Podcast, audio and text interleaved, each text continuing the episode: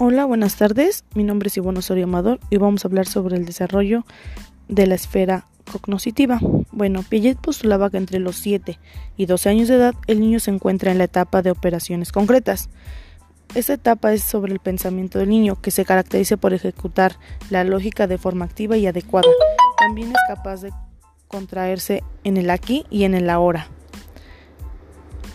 Eh, la etapa de operación concreta son procesos mentales organizados de, forma de formales y lógicos. Sus logros es como la reversibilidad, que es aprender habilidades matemáticas como las sumas, las restas, multiplicaciones y divisiones. También su manejo de funciones y decimales.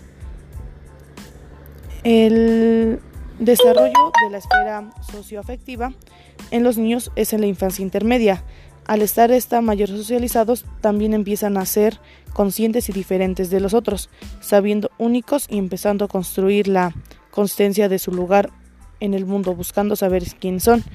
Inicialmente, los niños de la infancia intermedia se describen en funciones que sus habilidades externas, lo que pueden hacer en el mundo, como ser sinceros y su futuro. Los niños que están por finalizar la infancia intermedia pueden describir de forma más abstracta con base a sus rasgos internos. Un ejemplo de ello son las características fisiológicas, ya si son tímidos o no. Bueno, muchas gracias. Esto sería todo por el podcast de hoy.